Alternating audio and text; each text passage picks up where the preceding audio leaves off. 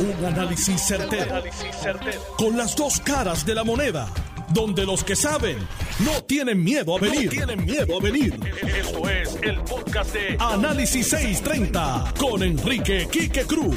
Primero fue el presidente de la Universidad de Puerto Rico, el señor Jorge Haddock, que anunció la eliminación de la deuda de los estudiantes en lo que tiene que ver con matrículas y recargo.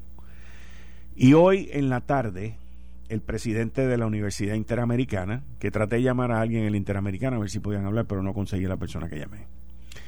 El presidente de la Universidad Interamericana, el licenciado Manuel J. Fernós, anunció que la Interamericana también estará cancelando los balances de deuda de matrícula de sus estudiantes de nivel graduado y subgraduado correspondientes al tercer trimestre, que fue de febrero a junio, y el segundo semestre de enero a mayo del año académico 2021. Eso del año pasado, este año. Eh, informó que los fondos utilizados para la cancelación de estos balances provienen de ayudas que recibió de, la institución académica del American Rescue Plan Act del 2021. Detalló además que estos fondos fueron recibidos en los nueve recintos de la Interamericana, así como la Facultad de Derecho y de la Escuela de Optometría de la institución.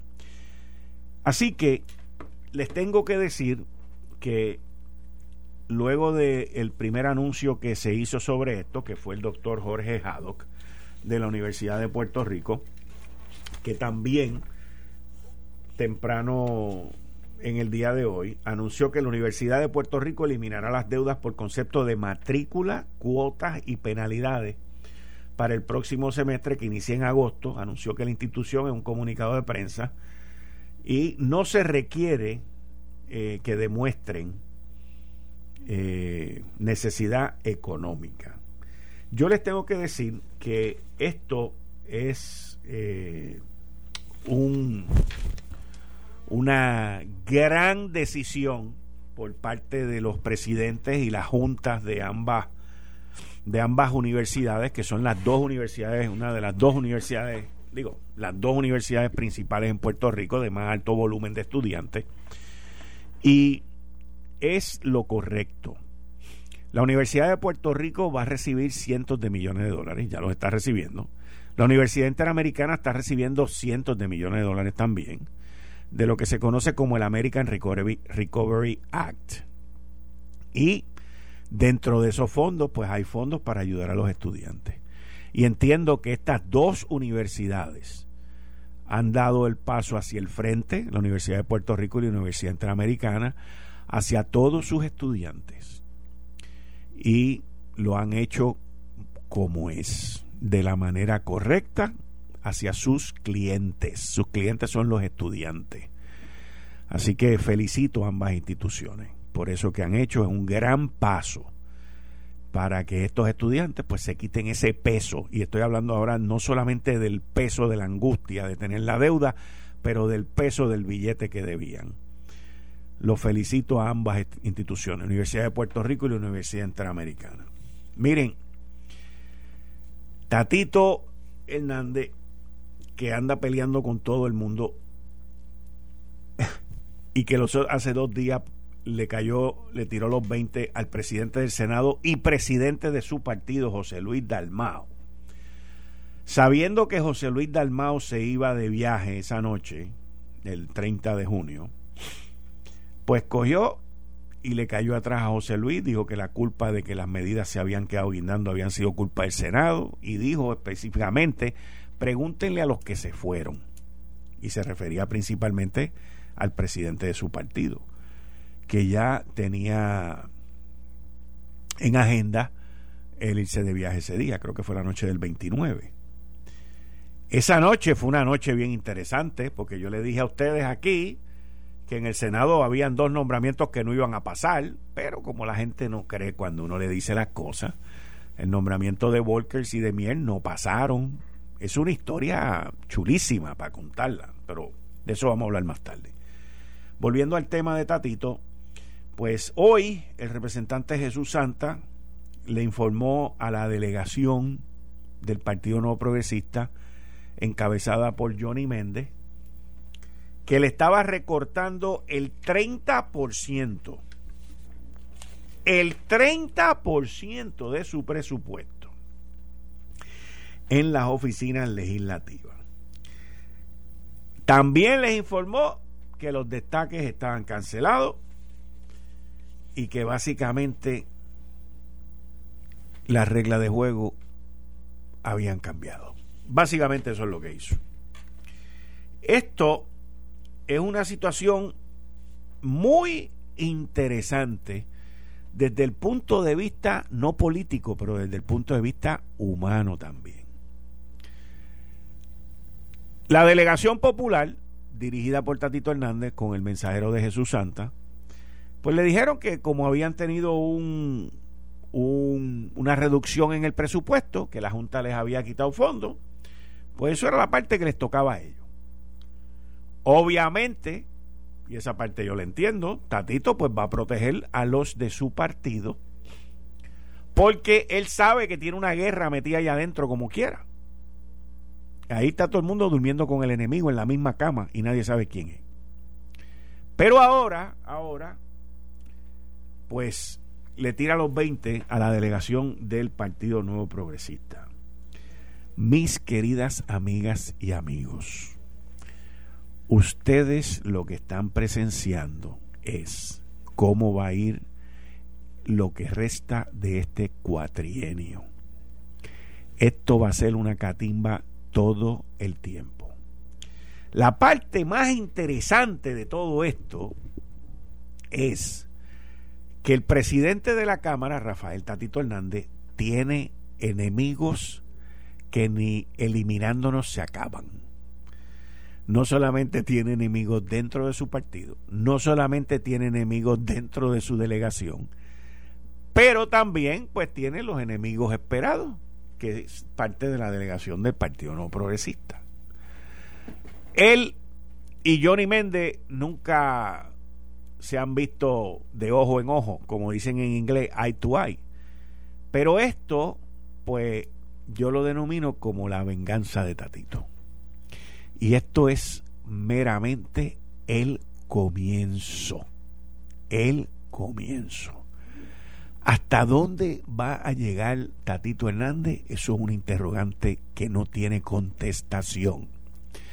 Porque cada día, cada semana, cada mes, cada, cada sesión se inventa algo y le pasa el rolo a los demás. El problema y la parte que dolor, dolorosa de todo esto es que aquí hay mucha gente, mucha gente de oficinas legislativas, de destaque y de todos lados, pues que se quedan sin su chamba, como decían allí en México. Así que esto lamentablemente no va bien y no va a ir nada bien en agosto cuando esta gente vuelva. Nos podemos imaginar un gobierno sin secretario de Estado, un gobierno sin un contralor nuevo y un gobierno lo más probable que sin otras plazas que requieran la la confirmación por parte de la Cámara. Así que, señores, agárrense los cinturones que en agosto la rumba va a comenzar. Créanme, estos primeros seis meses fueron un aperitivo. Escúcheme bien, un aperitivo. Porque todo el mundo estaba amarrado con el presupuesto anterior, todo el mundo estaba amarrado con lo que le habían dejado, todo el mundo estaba amarrado con lo que tenían. Y yo estoy interesantísimo, interesadísimo en escuchar las explicaciones de Tatito Hernández de este recorte, porque yo sé que lo primero que Tatito va a sacar por su boca es que Johnny Méndez me dejó esto de esta manera y pues me recortaron los gastos y pues esto es lo que hay que hacer.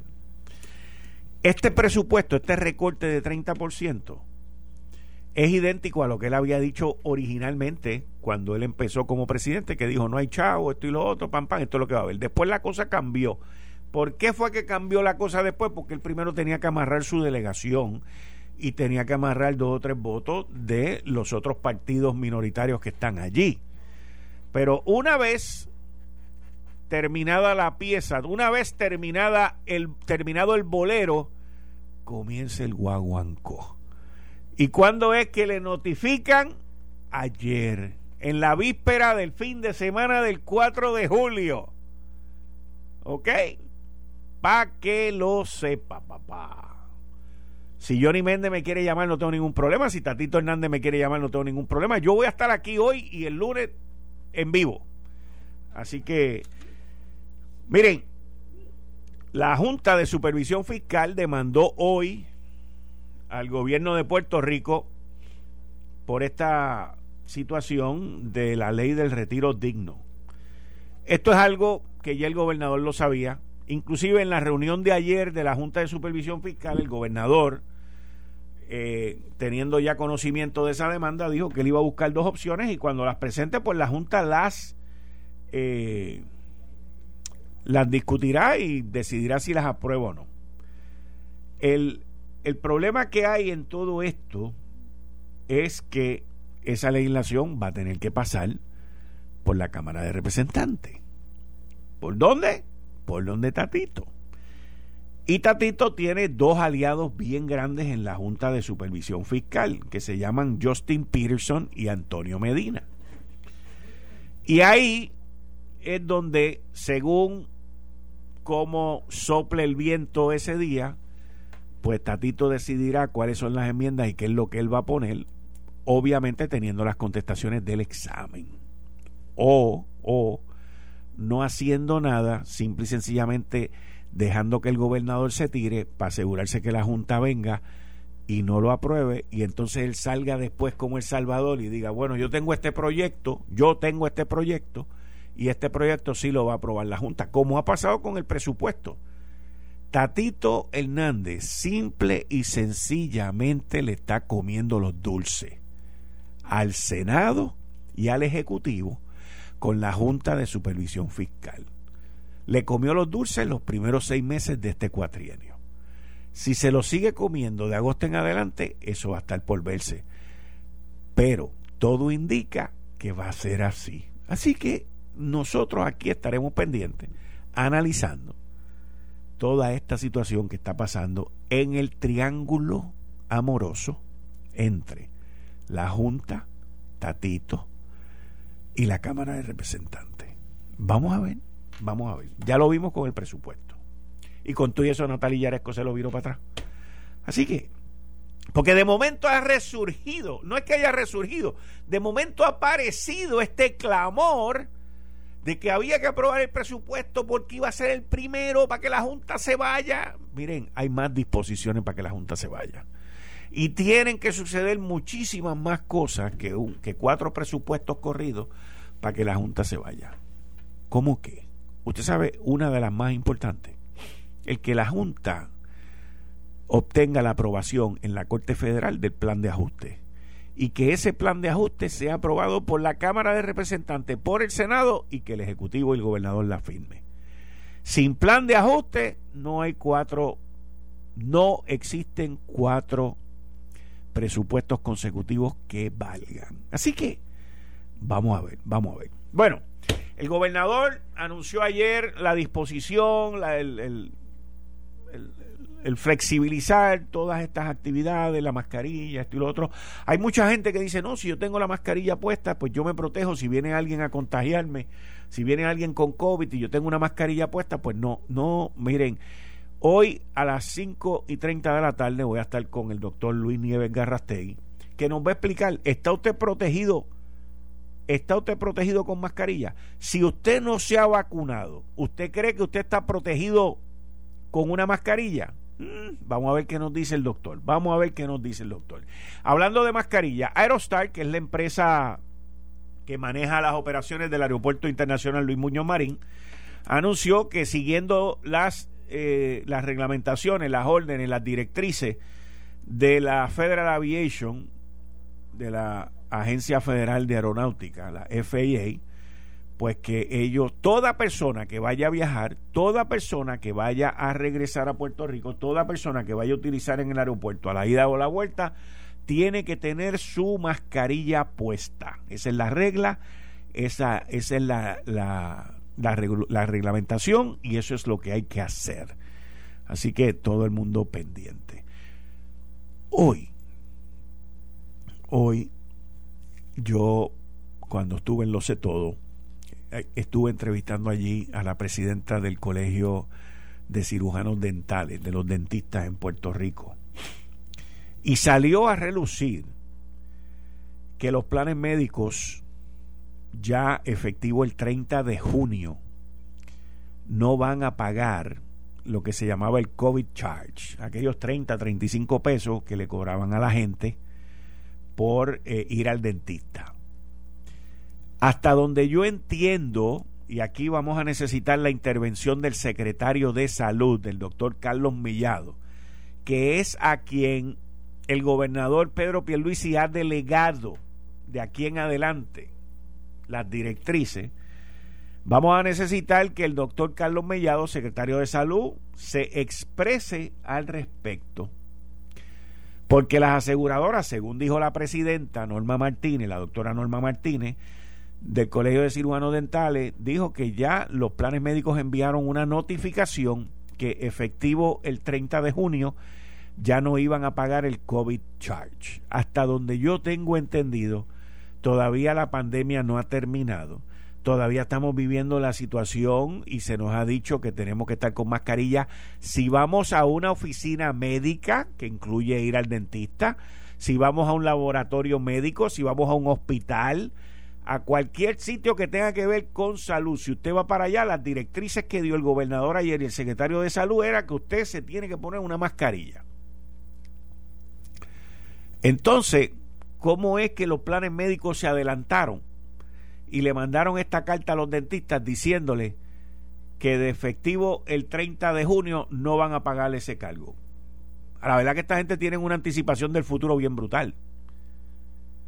Así que, secretario de Salud, doctor Carlos Mellado, el pueblo de Puerto Rico y la salud y la salud oral de Puerto Rico esperan por su directriz. Y que sea pronto porque lo que estoy escuchando es que hay unas filas brutales para ir al dentista. Me dicen que en muchos sitios las citas son de dos y de tres meses. ¿Por qué? Porque mucha gente no fue durante la pandemia, número uno.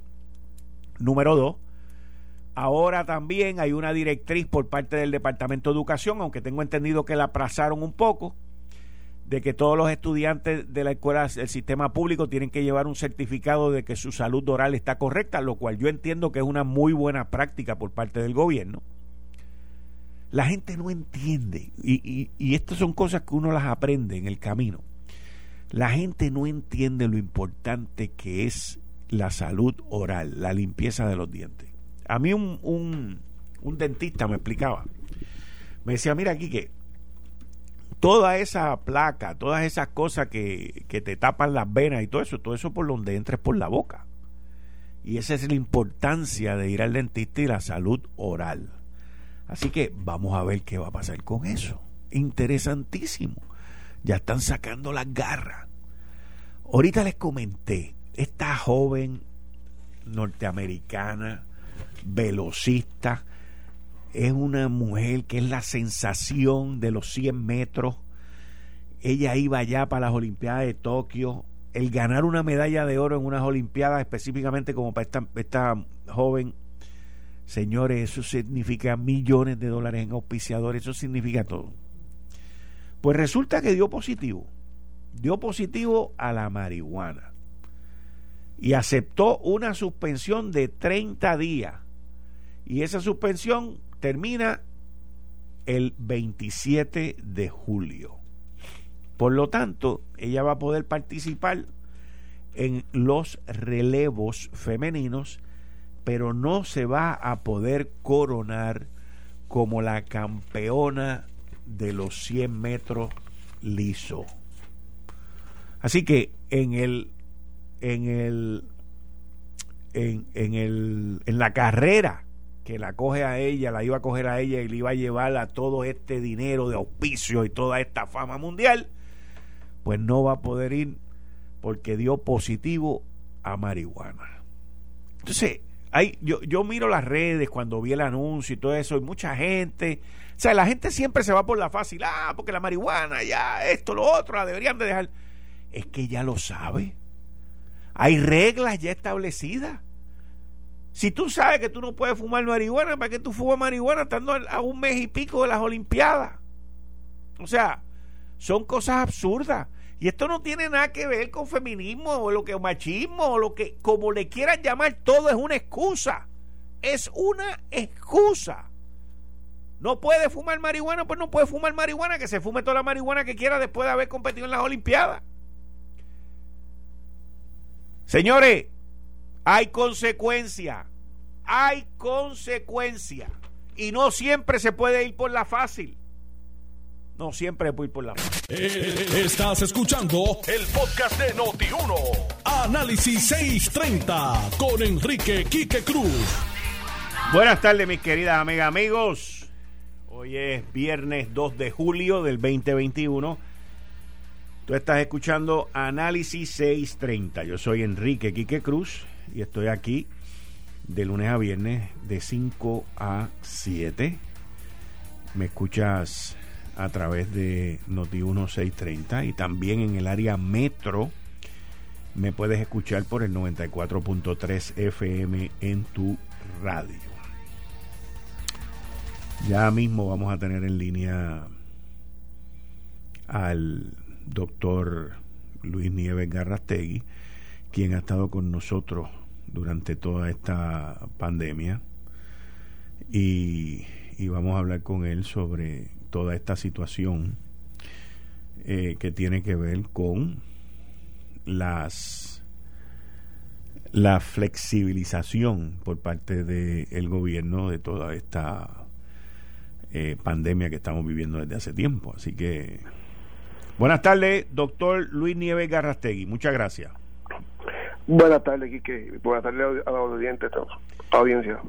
Bueno, doctor, eh, el gobierno ayer por parte del gobernador este Pedro Pierluisi anunciaron una flexibilización en términos de, de las directrices con las mascarillas, los lugares públicos, y toda esa, esa nueva situación que vamos a estar viviendo ahora, efectivo el lunes. Ahora, hay gente que entiende que pues yo me sigo poniendo la mascarillita esa que, que es este antihigiénica más, más o menos, porque esa mascarilla pues nunca ha sido muy allá que digamos, pero es la que casi todo el mundo usa, la, la quirúrgica. La quirúrgica, esa misma. Pues si yo me protejo con la quirúrgica, aunque yo no esté vacunado, si viene alguien por ahí contagiado, pues yo me estoy protegiendo y no me pasa nada. Hay mucha gente que piensa así. Eso es correcto. Bueno, mira, Kike, vamos, vamos a llevar las cosas al contexto como deben ser. Ajá. Los números están ahí. Tenemos una tasa, una tasa de positividad que está cerca del 2%, eh, bajita. Tenemos número de hospitalización bajito, tenemos un número de mortalidad bajito y tenemos números de contaminación bajito. Eh, pues eso no lo podemos tapar con el cielo en la mano. Eh, eh, perdón, el, el, cielo no lo podemos tapar con la mano. Lo que estamos viendo es la respuesta de haber hecho un, una herramienta, aplicarla que fuera la vacuna, en un proceso que se llama la vacunación. Ok. Que pues eso es lo que vemos ahora. Pues no podemos eh, eh, eh, eliminar eso y tenemos que movernos adelante. Y el hecho de que hayan quitado la la, la, orden y hayan hecho esta flexibilidad pues una es un paso que en algún momento iba, iba, iba a ocurrir.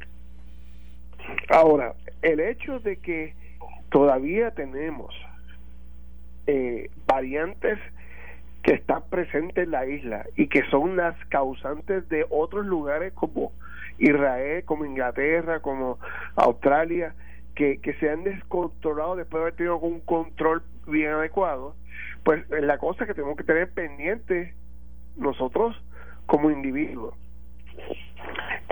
Que las personas, algunas personas digan, yo voy a seguir utilizando una mascarilla, pues aunque sea la quirúrgica, sí se ha demostrado que hay una protección.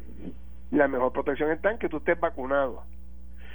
Si tú estás en un lugar que tú sabes que todo el mundo está vacunado y en un sitio que es abierto, pues mira, está, es adecuado que puedes estar sin la mascarilla. Eh, eh, eso es lo que dicen los números, eso es lo que dicen los datos, eso es lo que dice el CDC y eso pues eh, está aceptado. Ahora, si usted está en un lugar donde usted tiene dudas y ve a una persona que usted no sabe si está vacunada o no, o si sabe que no está vacunada, pues yo le invito a que sí, que haya como esas personas que tú mencionas que decidieron seguir utilizando una mascarilla, la que sea. Pero la mascarilla, si yo no estoy vacunado, la gente piensa que tienen una protección con la mascarilla, que no les va a pasar nada si viene alguien con COVID. Usted está no vacunado, exacto, ok, y se y se pone una mascarilla, usted eh, se puede, usted está protegido en algún sentido, se, se, está protegiendo con, de, alguna manera, pero no está totalmente protegido, Ese es mi vulnerable. Punto. Ese es mi punto. Y más aún con la variante Delta, que yo quiero que la gente entienda esto. Las variantes son el producto de diferentes mutaciones que tiene el virus. ¿Ok? Depende de la variante, es lo que hemos encontrado clínicamente que ocurre. La variante primero que hubo, que fue la de alfa, que fue la que hizo todo el trago al principio, que es la que llegó a Estados Unidos y, y, cubrió todo Estados Unidos, esa variante sabemos que es una variante que tiene más es más contaminante, sabemos que tiene más mortalidad y también sabemos que las vacunas funcionan con esa. La variante Delta que tenemos ahora, y escúchame bien, lo que tenemos con la variante Delta, número uno, que sabemos es que es más contagiosa, es de 6 a 8 veces más contagiosa que la alfa, que es más contagiosa que la variante normal, que, que, que fue la primera que llegó al mundo entero que se declaró la pandemia. ¿Y cuál es la alfa, doctor? Porque yo había oído que la británica, la variante británica. Esa misma. Ah, esa, ok. La variante británica, que esa se pegaba de mirar a uno nada más, o sea que era bien, bien contagiosa. Pues imagínate, la delta es seis veces más contagiosa que la, que la británica. Que, by the way, Inglaterra, Gran Bretaña está teniendo con toda la inmunización que han tenido vacuna, están teniendo un resurgir también, que es una cosa impresionante. El otro día, 28 mil positivos en un día y como 60 y pico de muerte. Obviamente, allí no han vacunado ni con Pfizer ni con Moderna. Exacto, ese es el punto bueno que, que tú que traes ahora. Eh, lo que pasó con Inglaterra fue que Inglaterra tomó una decisión, como tenían muchas vacunas, de empezar a vacunar a todo el mundo con una sola vacuna para poder este alcanzar más gente eh, en lo que después empezaba con la segunda vacuna. ¿Ok? ¿Y qué pasó? Que encontraron que con una vacuna, la variante Delta eh, queda corta, pero por mucho, y, se, y ahí fue que vino el, resurgimiento este grande. Cuando tú pones las dos vacunas, sí estás protegido contra la Delta, y sí, entonces tú puedes tener una liberación. ¿Okay? Pero lo que pasó en Inglaterra fue eso.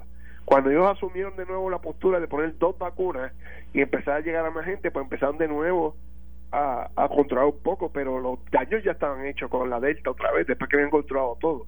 Y eso es lo que no queremos que pase en Puerto Rico. En Puerto Rico tenemos unos buenos números, en Puerto Rico tenemos unos buenos números de vacunación hasta ahora. La gente cuando ve la noticia que dice, ah, hicimos igual que lo que decía Biden en Estados Unidos, que pasamos del 70%, eso es con una vacuna. O sea, todavía con las dos vacunas tenemos más de un 50%, sí, pero todavía no nos falta más no, falta más. Ahora, eh, hoy en el periódico El Washington Post sale un artículo que en la nación norteamericana, que nos incluye nosotros, según el CDC, aproximadamente el 10% de todos los vacunados, allá están como en 179 millones. Este artículo está diciendo que como 15 millones de personas en los Estados Unidos no han recibido la segunda dosis. Exacto. Y eso es lo que usted acaba de hablar ahora aquí, de que aquí hay 53, creo que 53, 54% con ambas dosis y 75, 73% con una dosis. Pero esa segunda dosis es la, la, la que de verdad te da la alta inmunidad. Es lo importante, claro que sí. Excepción de la gente que se usa de Johnson Johnson, que es solamente una vacuna. Y, y déjame hacer la nota del cárcel, porque eso es algo que va a salir ahora nuevo. Eh, hay un ya un, escrito que salió que lo van a publicar creo que sale mañana en la prensa en, ya para, para divulgarse que un estudio con la Johnson Johnson para los que tenían dudas y la Johnson Johnson con una sola dosis sí protege contra la mutación delta sí protege para la gente que tiene dudas pero no es tan fuerte como con las dos de las mRNA que es la de Pfizer y Moderna, y Moderna. O sea que si tú tienes un paciente, para las personas que me han llamado y me han escrito, que tiene la vacuna puesta de Johnson Johnson, una dosis, la contestación es sí, estás protegido también contra la variante Delta, no es igual que con las otras, pero estás protegido. En, en términos de la variante británica o la A, como usted la menciona, eh, con la con la que vacunaron allá mucha gente allá en la vacuna que utilizaron allá en Gran Bretaña eh, esa te protege aproximadamente el 33%. Con la si te ponen las dos dosis de Moderna o de Pfizer, ya estás protegido hasta un 88%. Sí, y algunas series de 92. También. que, que lo que estás diciendo es totalmente correcto. Esto, eh, en el peor de los casos, doctor, de que ahora el martes que viene la gente arranque por ahí a la Jujilanga. Eh, por lo menos en el aeropuerto le están pidiendo a todo el mundo que siga usando sus mascarillas. Me imagino que va a ser lo mismo en los aviones. Eh, son regulaciones federales. Pero el, el que haya un número tan grande, estoy hablando ahora aquí en Puerto Rico, estamos hablando de un 47% de la población que está o sin vacunar o con una dosis. ¿Cuán, cuán riesgoso es eso? Eso es altamente riesgoso. Eh, yo le sigo exhortando a las personas, si tienes una dosis y no te has puesto la segunda, vaya y póngasela.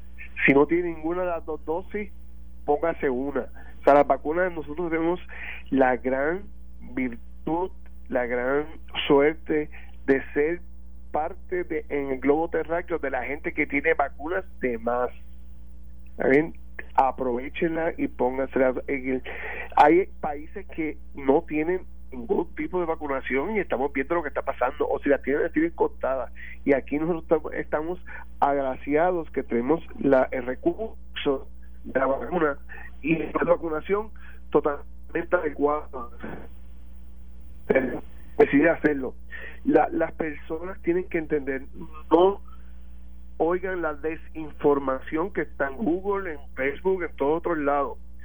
La vacuna es segura, la vacuna es lo que nos ha llevado al punto que estamos aquí ahora, donde Puerto Rico, gracias a Dios, todavía podemos este, respirar y estar diciendo, mira, tenemos los números por debajo de un 2%.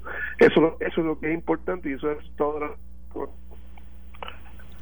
Muy bien, pues muchas gracias, doctor. Que disfrute por allá y gracias por atendernos. No, gracias a ti y como siempre, eh, eh, gracias por darme la oportunidad de llegar al... Muchas gracias. Feliz 4 de julio, que la pasen bien. Gracias. Bien, ahí ustedes escucharon al doctor Luis Nieves Garrastegui. Miren, en Puerto Rico hoy, según las estadísticas que nos dieron ayer, el 53% de la población vacunable tiene los dos los dos shots, tiene las dos dosis. Eso significa que hay un 47% de la población que no tiene ninguna dosis y que la mitad de ese 47 tiene una dosis. Una dosis te pone en peligro. Ninguna te pone más en riesgo, más en peligro. Y de la única manera que vamos a poder completamente salir de esto es que ese por ciento, ese veintipico por ciento, que no se ha puesto la segunda dosis se la ponga y el otro veintipico por ciento que no se ha puesto ninguna se la ponga también. Yo le digo que estamos todos locos por salir de esto. Y todavía no hemos salido, pero hay un gran riesgo comenzando el próximo lunes. La pregunta es si ese riesgo se convierte en realidad y si tenemos que volver a los monitoreos, a los cierres y a todos los revoluces que hemos vivido por los pasados 16 meses. Está en sus manos, porque no es más nadie que está, está en sus manos. Así que vamos a ver, vamos a ver cómo esto camina, cómo esto se desenvuelve y cómo va a surgir la cosa, porque una cosa que es bien importante, una parte que es bien importante en todo esto, es que de lo que ocurra del lunes en adelante, no nos vamos a enterar hasta dentro de dos semanas. Hasta, hasta vaya, cuando vayamos entrando al fin de semana o la semana, los días feriados que acaban de poner ahora, del 25 y del 27 de julio, más o menos, se tardan como 14, 18 días, pues cuando entremos entrando en esa final de julio que vienen todos esos días feriados, pues ahí es donde va a empezar la cosa esta. Vamos a ver. Este fin de semana, pues hay una alerta también por el huracán Elsa, que aun cuando no va a pasar cerca de Puerto Rico, hasta ahora, eso es lo que esperamos, y va a pasar por la parte sur de Puerto Rico, que eso es por allá, por Ponce, Aguadilla, por toda esa área por allá, por lo que se conoce como el Mar Caribe. Y no estoy tratando de ser meteorólogo, meteorólogo, pero eh, eh, vi hoy un reportaje que me llamó mucho la atención donde estuvo el comisionado de manejo de emergencia Nino Correa y también estuvo el secretario del Departamento de, Salud, de, perdón, de, de Seguridad, Alexis Torres, en donde le hacían un llamado al pueblo de Puerto Rico de que estuvieran alejados de las playas. Porque se entiende y se ve, ya se empezaba a ver hoy, cuando hicieron esa conferencia por allá por el último trolley, de que la cosa, de que el mar iba a estar bastante peligroso y bastante picado. Y esto honestamente no solamente tiene que ver con nosotros, tiene que ver con los turistas. Los hoteles están llenos. Hay mucha gente que no viven aquí, que son extranjeros y que vienen a pasar el fin de semana del 4 de julio y hay unas playas en Condado y en esa área de Ocean Park y del último trolley que de por sí, sin la marea alta y sin todos estos revoluces, son playas peligrosas. Así que pendientes a todo eso porque no queremos que hayan fatalidades. En esa playa por allí de la Concha se ha ahogado y se ha muerto un montón de gente. Creo que llevaban como siete personas que se habían ahogado en lo que va de año. Así que tenemos que tenemos que estar pendientes a Elsa, tenemos que estar pendientes a, a nuestros familiares y a todo el mundo, que todo el mundo esté bien, tranquilo y protegido, porque parece que viene agua por ahí en el fin de semana. Bueno, miren, yo quiero, hoy que es viernes, quiero probar algo con ustedes, lo voy a hacer ahora como por los próximos 10 minutos, a las 6 de la tarde estoy con Gary y luego cuando venga a las seis y media, eh, quiero compartir con ustedes una serie de noticias que no son noticias locales. Y esto lo voy a comenzar a hacer los viernes Usted sabe que la gasolina está bien cara. Aquí nosotros miramos, no, que la gasolina ha subido. En California, el galón está a 6 pesos. Está como la leche aquí, by the way. la leche está a 6 pesos aquí el galón. Pero en California, que es el estado donde yo creo que más cara está la gasolina, eh, que está cerca de 6 dólares. Y este fin de semana, este fin de semana del 4 de julio, es el fin de semana donde el promedio de consumo de gasolina y de gente viajando en automóvil a visitar familiares y al otro sitio es el, uno de los más activos, uno de los más activos. Y en Estados Unidos existe una organización que tiene seguro y todo eso para los automovilistas que se llama AAA, AAA, American Automobile Association. Y la AAA está diciendo que el galón de gasolina en este 4 de julio está un peso, un dólar más cara de lo que estaba en esta misma fecha el año pasado, lo cual es normal, todo ha subido, el año pasado para julio estaba todo depresivo, eh, porque la gente no estaban saliendo, no estaban yendo a ningún sitio y no estaban viajando ni nada de ese tipo de cosas. Así que la gasolina eh, en este fin de semana va a ser consumida, los precios han ido subiendo y aquellos que vayan para allá, para el área de California, pues señores, según este artículo, aquello está allí como a 6 pesos el galón. Una cosa... Y nosotros hemos visto aquí los aumentos. Bueno, nos acaban de espetar esta semana un aumento de agua y un aumento de luz. Y lo que se espera de ahora en adelante es que los precios sigan subiendo porque la demanda está subiendo y los ahorros que vimos, los ahorros que vimos el año pasado durante la pandemia, eh, vamos a empezar a verlos ahora que se han ido desvaneciendo y continuarán desvaneciéndose.